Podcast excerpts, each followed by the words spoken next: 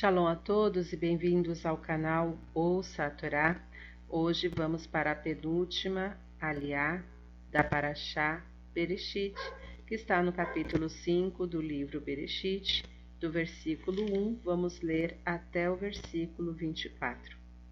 Baruch atah Adonai Eloheinu melech haolam, asher barabanu mikol hamim, venatan lanu et toratu.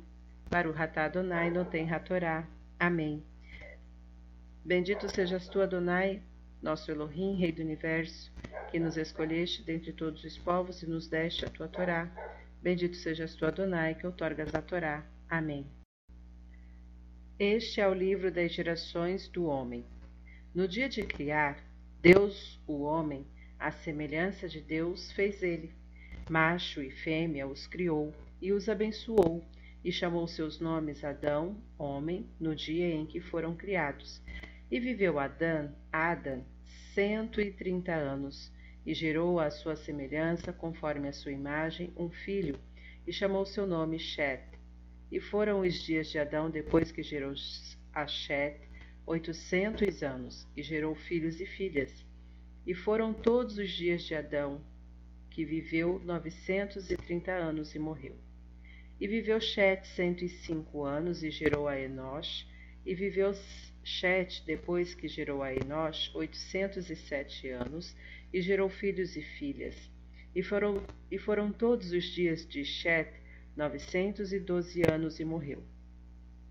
E Enosh viveu noventa anos e gerou Kenan, e viveu Enosh, depois que gerou Kenan, oitocentos e quinze anos, e gerou filhos e filhas, e foram todos os dias de Enosh novecentos e cinco anos e morreu.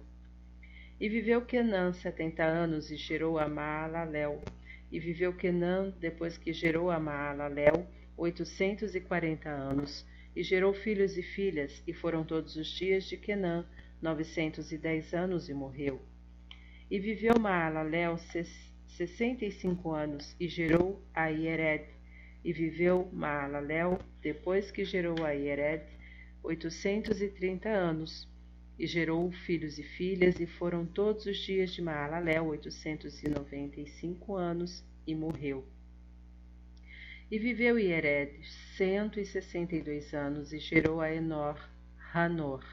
E viveu Iered, depois que gerou a Enor, oitocentos anos, e gerou filhos e filhas, e foram todos os dias de Ered, novecentos e sessenta e dois anos, e morreu. E viveu Enor sessenta e cinco anos, e gerou a Matusalém, Metushelar, e andou Enor com Deus, e depois que gerou a Metus, Matusalém, trezentos anos, e gerou filhos e filhas, e foram todos os dias de Enor, trezentos e sessenta e cinco anos.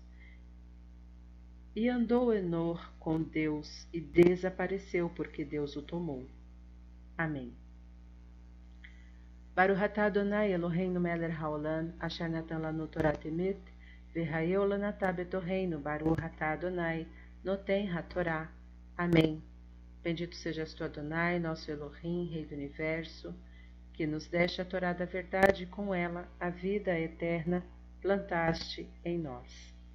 Vamos aos comentários referente a esta liá. Sobre o versículo primeiro, estas são as origens. O Gaon de Vilna divide a Torá em três partes.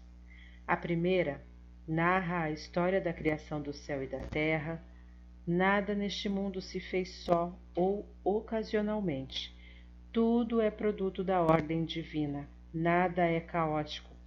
Acima de todos os elementos, muito antes que tivessem contribuído para a criação do universo, já pairava o grande e incompreensível Espírito de Deus que os criou e dominou. A segunda parte que se inicia aqui relata a história geral da humanidade, como foi criado o primeiro homem e as fases do seu desenvolvimento para tornar-se aquilo que é hoje.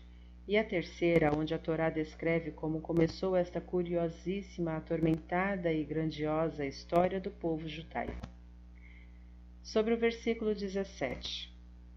895 anos.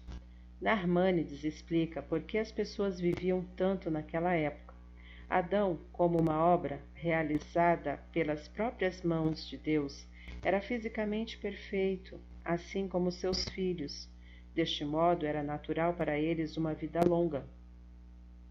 Depois do dilúvio, uma deteriorização da atmosfera causou o encurtamento gradual da vida, até que na época dos patriarcas as pessoas normais passaram a viver entre 60 e 80 anos, enquanto os mais perfeitos espiritualmente viviam mais.